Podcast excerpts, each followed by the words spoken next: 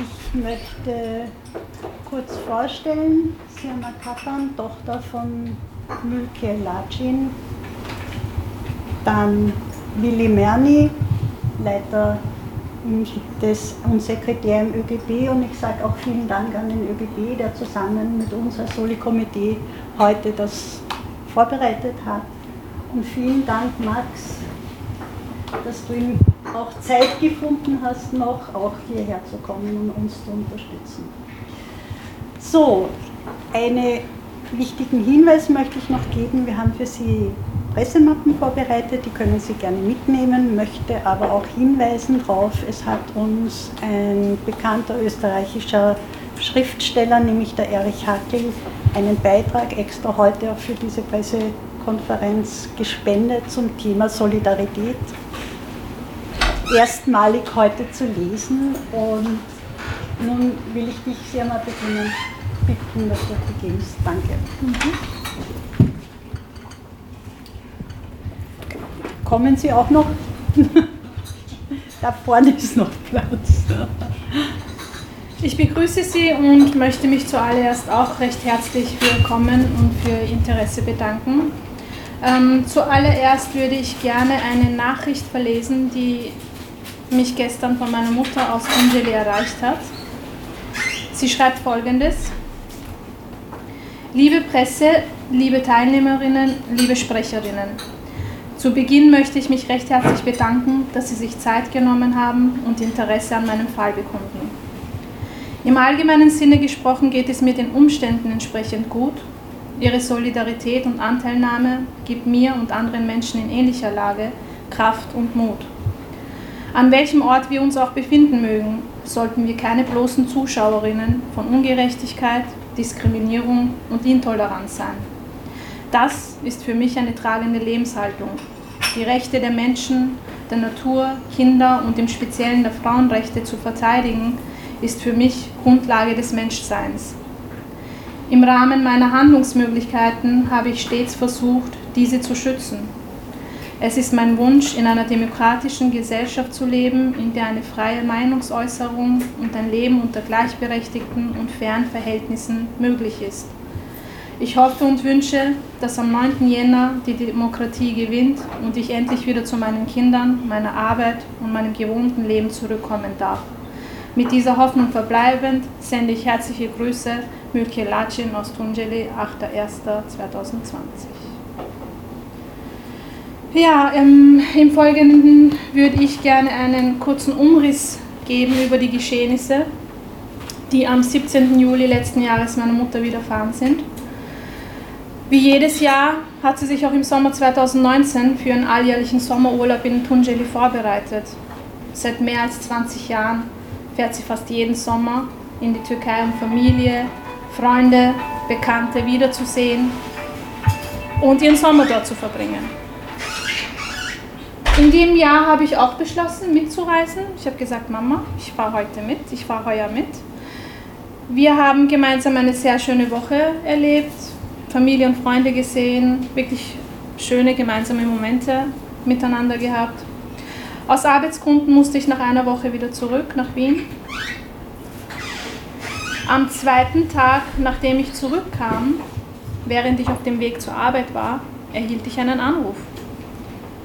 Deine Mutter wurde festgenommen und, festgenommen und ins Gefängnis gesperrt. Ja, Sie können sich nicht vorstellen, was das für ein Moment war für mich. Also Schock, Angst, Fassungslosigkeit vor allem. Dieses Gefühl, nicht zu wissen, was ich tun soll, was ich sagen soll, wie ich reagieren soll, wie ich überhaupt mit dieser Situation umzugehen habe. Wirklich sehr schwer zu beschreiben. Nachdem ich dann alle Sinne wieder beieinander hatte, habe ich das Erste getan, was mir eingefallen ist, nämlich das Außenministerium zu kontaktieren. Nach einem kurzen Anruf wurde mir eine E-Mail-Adresse gegeben, wo ich hinschreiben soll und das Ganze schriftlich schildern soll, was geschehen ist. Das habe ich natürlich sofort getan. Die Antwort des Außenministeriums war aus meiner ganz persönlichen Sicht sehr enttäuschend. Ich hatte das Gefühl, dass es nicht sonderlich interessiert. Es machte für mich den Eindruck, dass es keinen wirklichen Willen gibt, tatkräftig zu sein und Hilfe für eine unbescholtene österreichische Staatsbürgerin zu leisten. Es war eine sehr standardisierte Antwort, dass sie in Kenntnis sind von dem Fall, dass, es ein, dass ein Ausreiseverbot verhängt wurde und in dem Antwortschreiben wurden zwei Auswahlmöglichkeiten für Anwälte in der Türkei weitergeleitet. Und diese Rückmeldung war für mich sehr, sehr spärlich, kam sehr desinteressiert rüber und hat mir in dem Moment wirklich das Gefühl gegeben, ich stehe allein. Ich stehe alleine vor einer Situation, die kaum bewältigbar ist. Meine Mutter wurde zum Glück am Tag nach der U-Haft entlassen, einen Tag danach. Ähm, ich habe natürlich mit ihr telefoniert, um herauszufinden, was los ist, worum es geht. Sie hat mir kurz die Umstände geschildert, dass sie von mehreren bewaffneten Polizisten abgeholt wurde. Sie hatte Angst, wusste nicht, was los ist, vor allem, was geschehen wird, für wie lange sie eingesperrt bleibt und wie es weitergehen wird. Nach ihrer Entlassung hat sie sich natürlich gleich einen Anwalt genommen in der Türkei. Äh, meine erste Frage war auch, warum Mama, was ist passiert? Warum wurdest du festgenommen? Was wird dir vorgeworfen? Ähm, in dieser Nacht der Gefangennahme wurden mehrere Verhöre gemacht. Ähm, bei diesen wurden sehr willkürliche und haltlose Gründe aufgezählt. Gründe, die für viele fragwürdig und schwer nachvollziehbar sind. Dabei ging es zum Beispiel darum, dass sie äh, zum ersten Mal eine Rede gehalten hat, wo sie auf die Missstände in der Türkei und die Diskriminierung der kurdischen Bevölkerung hinweist und in diesem Sinne demokratische Kritik übt. Und das Ganze tut sie im Rahmen ihrer Meinungs- und Redefreiheit hier in Wien. Meine Mutter ist eine engagierte Frau. Sie ist eine politische Frau, die sich für Gleichheit und Fairness einsetzt. Eine Frau, die über Missstände spricht und hinzeigt, wenn irgendwo eine Art von Diskriminierung stattfindet. Ihr Engagement hat stets zum Ziel, Brücken und Verbundenheit zwischen den Menschen zu schaffen, egal welche Nation, welche Religion, Kultur, Geschlecht. Ihre Intention ist immer, Gleichheit und Fairness zu schaffen und aktiv an einer Gesellschaft mitzuarbeiten des partnerschaftlichen Friedens und der Zusammenarbeit.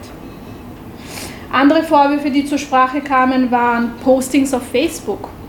Sie hat kurdische Lieder geteilt, in kurdischer Sprache Hochlebe das Neujahrsfest, äh, Neujahrsfest gepostet. Mit solchen und ähnlichen Erklärungen und Gründen sitzt meine Mutter nun seit einem halben Jahr in der Türkei fest diese Aktivitäten werden in der Türkei als Terrorpropaganda verstanden und unter dieser Begründung ist ein Ausreiseverbot auf unbestimmte Zeit ausgehängt.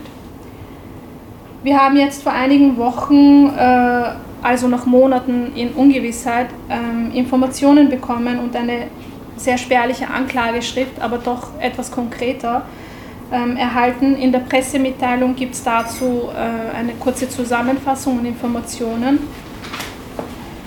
Ja, übermorgen, Donnerstag, 9.1., ist der Prozessauftakt.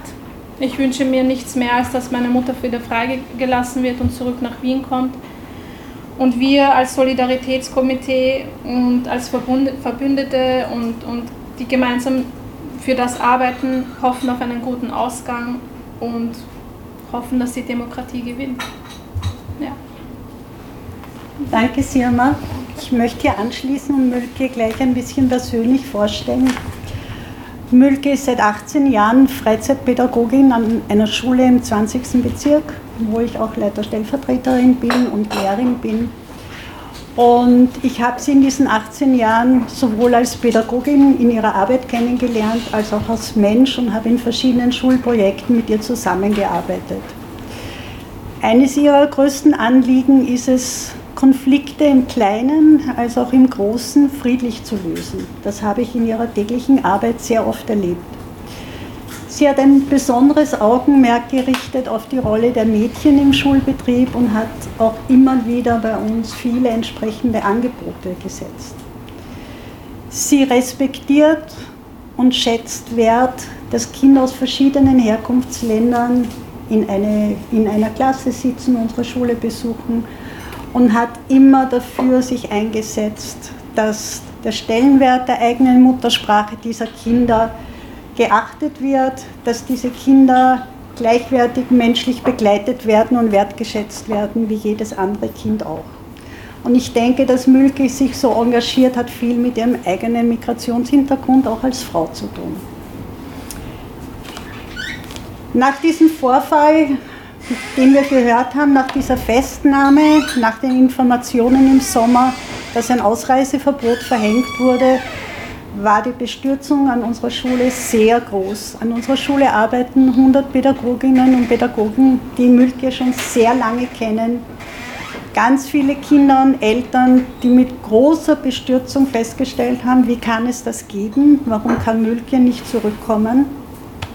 Und Anfang Oktober hat sich damit der Einwilligung von Mülke ein Solidaritätskomitee gebildet, wo die Eltern der Kinder, die Mülke betreut hat, wo Arbeitskolleginnen, wo Theaterkolleginnen, wo solidarische Freundinnen und Bekannte gemeinsam ein Solidaritätskomitee in Wien gegründet haben. Wir haben inzwischen zwei Veranstaltungen organisiert, eine Unterschriftenpetition unter Hashtag Aufstehen gestartet. Wir haben Briefe an das Außenministerium geschrieben. Wir waren am 26.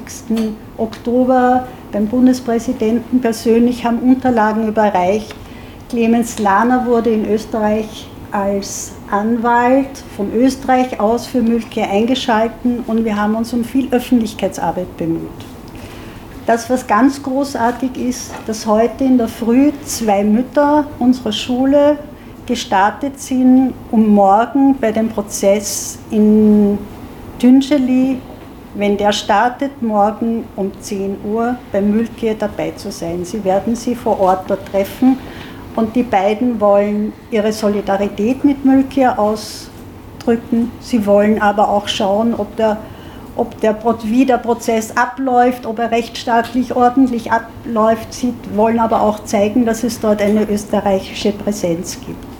Diese beiden heißen Martina Fürbass. Sie ist nicht nur Mutter unserer Schule, unter anderem ist sie auch Geschäftsführerin des IZ Vielfalt, Dialog und Bildung.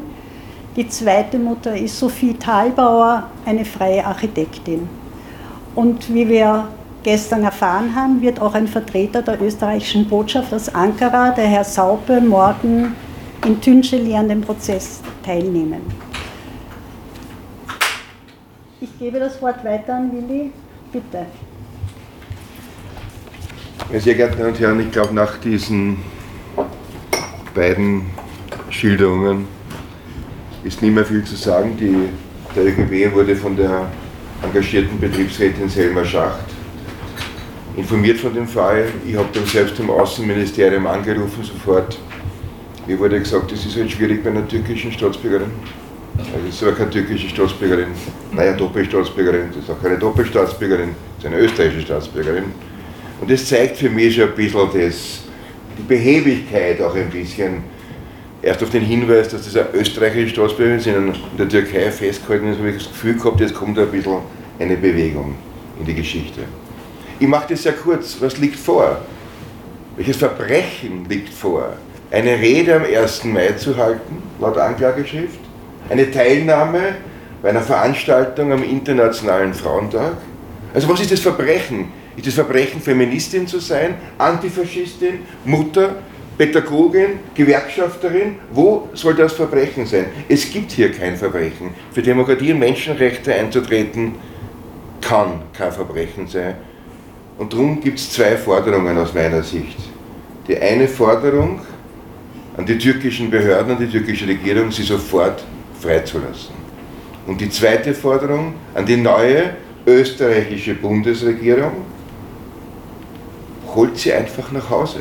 Holt sie zu ihrer Familie, holt sie zu ihren Kindern, holt sie zu ihren Freundinnen und Freunden, holt eine Österreicherin, die sich für Demokratie und Menschenrechte einsetzt, heim nach Wien. Vielen Dank. Danke, Willi. Max.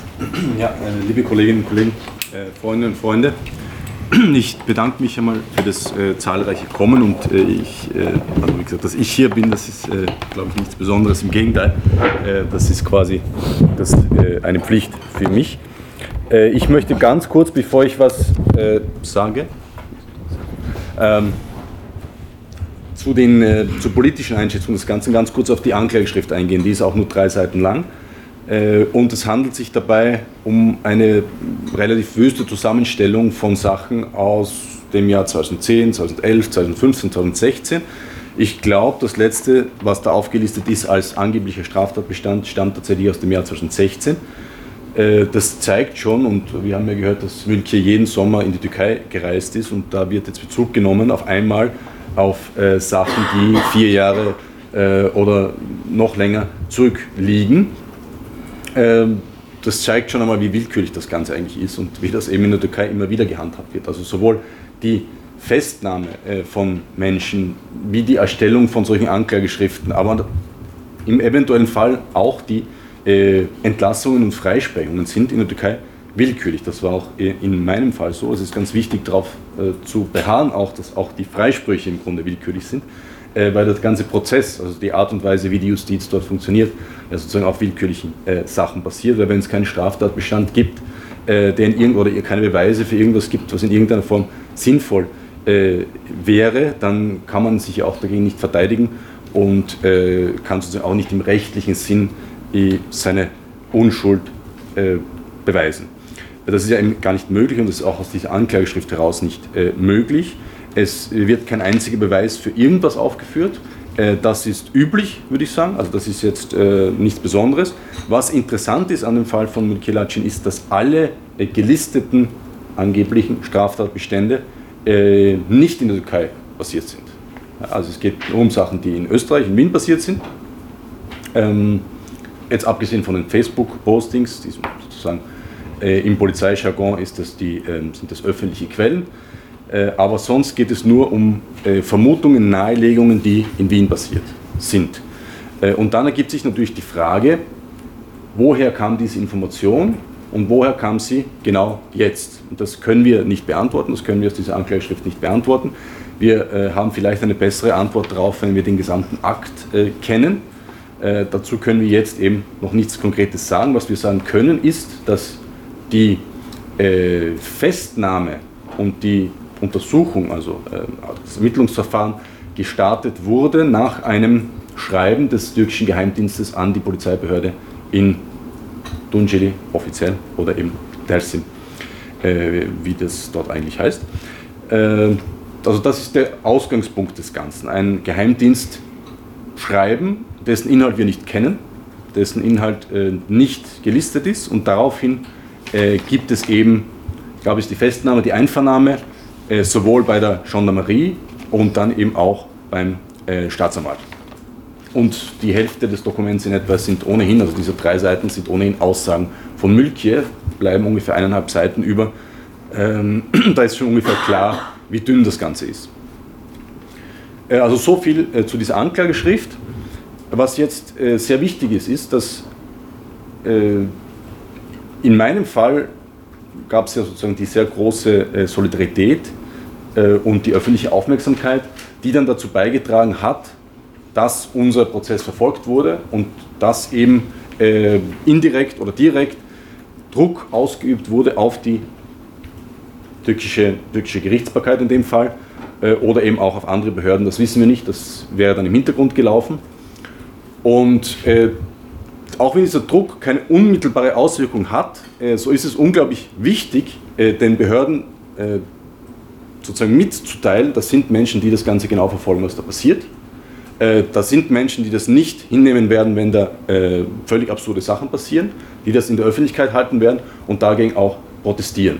Und allein diese Öffentlichkeit schon führt dann eben dazu oder kann dazu führen, dass es dann Freisprechentlassungen gibt, dass es positive Entscheidungen gibt, die aber eben immer durch diese Solidaritäts- und Öffentlichkeitsarbeit erkämpft werden müssen.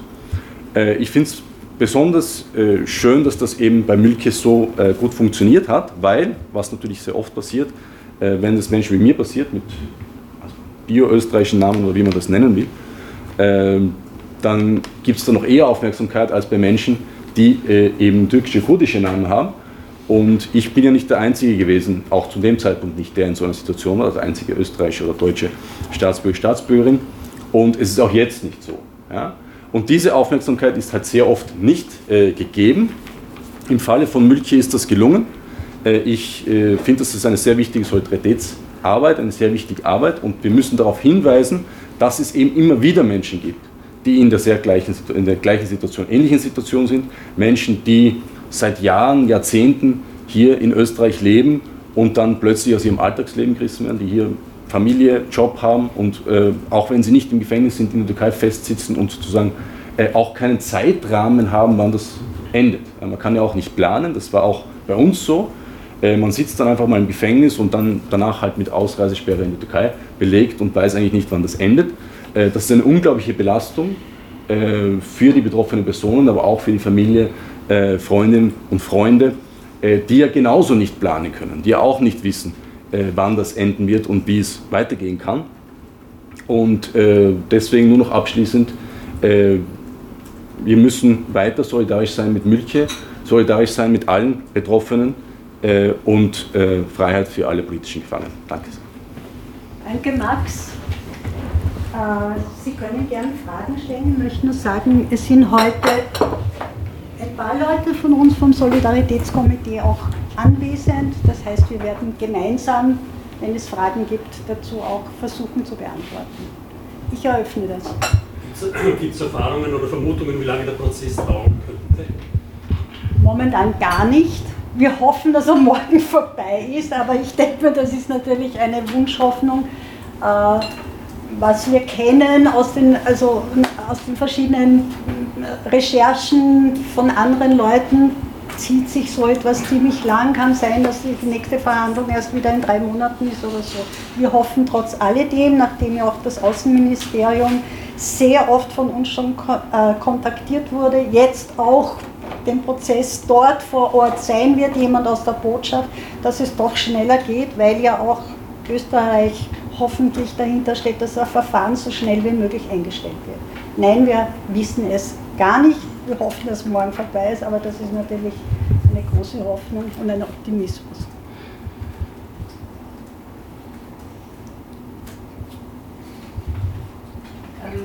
eine Frage haben. Inwiefern haben Sie das Gefühl, dass sich die österreichischen Behörden wirklich bemühen, sozusagen hier auch zu, zu vermitteln oder was wissen Sie über die, die Arbeit der österreichischen Behörden?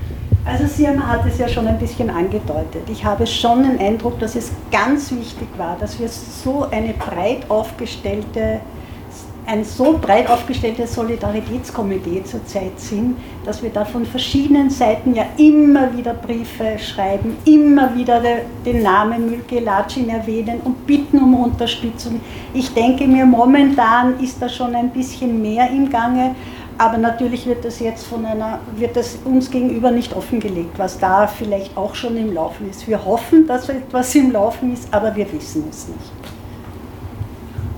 Vielleicht also kann ich dazu sagen, die österreichischen Behörden arbeiten grundsätzlich, ich würde das gerne nennen, mit stiller Diplomatie. Das heißt, sie geben eigentlich nicht wahnsinnig viel Preis äh, darüber, was sie machen und es ist auch nicht klar, was sie genau machen. Äh, es wird immer nur angedeutet, das heißt, es gibt natürlich Gespräche, aber dass es Gespräche gibt, ist jetzt immer nicht wahnsinnig was Besonderes. Das ist im Prinzip die Aufgabe der Behörden vor Ort, dass sie Gespräche führen. Was der Inhalt der Gespräche ist, das weiß man dann nie. Äh, ich glaube, es ist in dem Fall sehr wichtig, eben wie schon gesagt, dass die Aufmerksamkeit und die Solidaritätskampagne äh, eben in der Form stattgefunden hat und in dem Moment dann auch natürlich das Verhalten der Behörden sich geändert hat. Und das ist, glaube ich, eine Lektion für alle diese Fälle, äh, dass es eben die Solidarität und die Aufmerksamkeit und dass wir uns nicht darauf verlassen können, dass die österreichischen Behörden äh, von sich aus aktiv werden. Deshalb sagen wir auch vielen Dank, dass Sie heute alle da sind. Ja? Das Frage an die Tochter. Äh, mit welchem Gefühl werden Sie das nächste Mal in die Türkei reisen? Ich werde jetzt mal länger nicht in die Türkei reisen. ähm, das kann ich noch nicht sagen. Also ich möchte jetzt auch nichts konkret, also nichts Definitives für die Zukunft ähm, platzieren und sagen, so oder so wird es sein. Ähm, es kommt natürlich auch darauf an, wie es morgen ausgeht. Ja? Also das ist das große Ereignis, das jetzt stattfinden wird und an dem sich die weiteren Dinge dann noch ergeben werden. Aber momentan möchte ich nicht hinreisen, ich wäre gerne dabei morgen. Aber aus Sicherheitsgründen ist es besser, dass ich hier bleibe und deswegen habe ich auch entschieden, da zu sein und hier die Solidaritätsarbeit weiter zu forcieren. Und ja, ich hoffe aufs Beste morgen. Also ich bin einfach momentan sehr emotional klarerweise, ja, ich bin sehr nervös, sehr aufgeregt, was morgen passieren wird, wie es weitergehen wird und an dem hängt sich dann wirklich vieles auf, ja. Mhm. In der Ein Strafrahmen, was im äh, schlimmsten Fall droht? Also es ist äh, Mitgliedschaft in einer bewaffneten terroristischen Organisation und äh, Propaganda für eine terroristische Organisation, was zehn Jahre bedeutet. Ja, das liegt dann immer auch im Ermessen natürlich des Gerichts, aber im Grunde zehn Jahre. Das ist aber eine übliche Form der Anklage.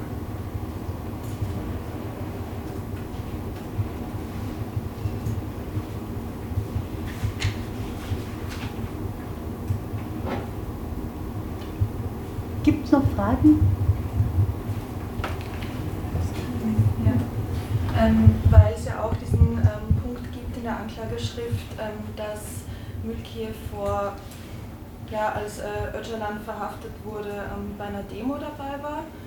Ähm, und das ist ja irgendwie komisch, dass das Leute wissen würden und es gibt ja dann irgendwie so die, ähm, die Vermutung, dass äh, der türkische Geheimdienst mit den österreichischen Behörden da zusammenarbeitet und gibt es da irgendwie noch mehr Fälle, von denen ihr wisst oder ähm, vermutet? Magst du oder gerne? Es gibt eine Reihe ein halbes Dutzend aktuell von Fällen. Äh, davon ist einer unlängst nach fast zwei Jahren äh, Ausreiseverbot aus der Türkei wieder nach Wien gekommen, aber es ist ungefähr ein halbes Dutzend ähnliche Fälle anhängig. Was man auf jeden Fall sagen kann und was man schon auch kritisch hinterfragen muss, ist eben die Zusammenarbeit der österreichischen mit den türkischen Behörden, was man ja am sozusagen Fall Zirngast äh, gesehen hat, äh, wo ja jetzt erst äh, aufgekommen ist, äh, nachdem das Verfahren in der Türkei eingestellt wurde bzw. freigesprochen wurde, ähm, dass sogar die österreichischen Behörden ein Verfahren eingeleitet haben. Das heißt offensichtlich, und das ist sozusagen aus dem Verfahren herauslesbar, haben die österreichischen mit den türkischen Behörden zusammengearbeitet, wissend, was sozusagen Rechtsstaatlichkeit in der Türkei heißt, nämlich gar nichts.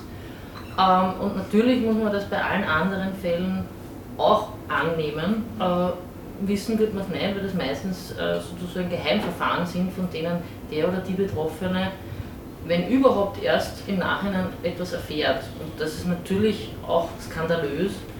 Ähm, wir wissen einfach nicht, welche Informationen da fließen. Und das, was Sie ansprechen, ähm, liegt ja schon über, Jahrzehnt, also über ein Jahrzehnt zurück und es, und es oder zwei Jahrzehnte zurück, also 1999. Ja. Ähm, und der Punkt ist ja der, dass sozusagen wer da wann was getan hat, namentlich war ja jetzt nicht medial bekannt, äh, sondern das müssen polizeiliche Informationen sein, die irgendwo hingeflossen sind und dann auch zum türkischen Geheimdienst gekommen sind. Also vielleicht nur das eine ergänzen. 99, wie die großen Demonstrationen waren, waren ungefähr 10.000 Leute in Wien auf der Straße. Also wer hier weiß, äh, welche österreichischen Aktivisten und die Müllgeber damals über 20 Jahre jünger äh, dabei waren, ist natürlich die Frage, wie dieser Informationsfluss läuft. Also ich würde sagen, dass damit auch der türkische Geheimdienst nicht über Jahrzehnte oder dass es unwahrscheinlich ist, dass über Jahrzehnte Informationen über Hunderte und Tausende Leute, gerade bei welcher Demonstration sie teilgenommen haben. Äh, es ist offen, ich möchte keine Behauptung in den Raum stellen, aber es ist naheliegend, dass es hier auch Informationen seitens österreichischer Behörden gegeben hat, aber das ist eine Mutmaßung. Also nicht und wie gesagt, wir haben ja vor Ort nicht die komplette Akteneinsicht. Ja. Die kann ja viele, viele hunderte Seiten lang sein, ja. auf was sie sich da berufen. Ja. Das liegt dort auf und wir hoffen, dass Ihr Anwalt dort zumindest die Einsicht bekommt. Wir werden sehen. Ich würde vielleicht ergänzen, also das Problem ist, dass in ähm, der Türkei muss die Polizei ihre Ermittlungsmethoden offenlegen im Akt. Äh, das geht so weit, dass Sie dann genau schreiben, mit welchem Computersuchprogramm Sie irgendwie, also mit welchem Programm Sie dann den Computer durchsucht haben oder so. Aber in dem Fall geht es um ein Schreiben vom Geheimdienst und da wird wahrscheinlich nicht viel mehr drinstehen als Schreiben vom Geheimdienst. Und dann müsste man zum Geheimdienst gehen, um zu wissen, welche Methode er hat und das wird dann nicht gehen. Ähm, das heißt, ich glaube, wir werden nicht dahinter kommen, zumindest nicht aus der Türkei. Ich glaube, dass das eher die Aufgabe in Österreich wäre, das äh, mit parlamentarischen Anfragen oder anderen Methoden herauszufinden, welche äh, Zusammenarbeit und welcher Informationsfluss da besteht. Aber wie Gerhard schon gesagt hat, es ist sehr unwahrscheinlich, dass der türkische Geheimdienst, weil das beträfe Hunderttausende von Menschen oder, oder ich weiß gar nicht, Millionen von Menschen, allein bei den G7-Protesten drei bis vier Millionen Menschen auf der Straße waren. Das geht eigentlich gar nicht, dass sie das äh, auf die Reihe kriegen. Noch dazu über einen so langen Zeitraum hinweg, wo es ja auch in der Türkei politische Umbrüche gab. Ja, also das kommt dann auch noch dazu. Gut, die äh, Geheimdienste und staatlichen Apparate arbeiten da zum Teil natürlich äh, unabhängig und haben ihre Eigenlogik, aber trotzdem äh, erscheint das auch unrealistisch. Und interessant ist eben auch, dass es diesen Sprung gibt von 1999 bis äh, dann zu den Facebook-Postings 2010 und dann nochmal zu ein paar Sachen im Jahr 2015 oder 2016. Da besteht überhaupt auch keine Kontinuität. Was ja auch interessant ist, weil das Argument ja für die Mitgliedschaft in einer terroristischen Organisation nach äh, türkischem Recht ist, dass eine Kontinuität bestehen muss eigentlich.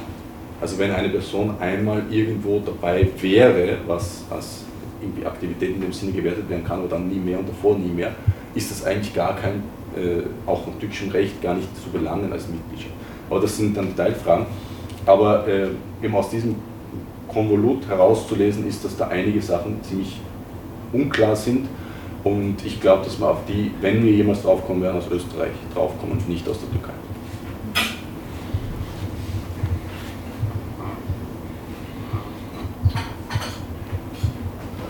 Ja, wenn keine weiteren Fragen sind, darf ich Sie bitten, sich auch noch zu bedienen. gebe alles in auch für Sie bereitgestellt. Sage herzlichen Dank einmal fürs Kommen. Es gibt unsere Kontaktadresse, es gibt unsere Pressemappe. Sie können gerne auch noch schreiben oder weitere Anfragen später stellen. Und danke. Und wir hoffen alle, dass Mülke morgen freigesprochen wird, oder? Ja. Dankeschön. Ja.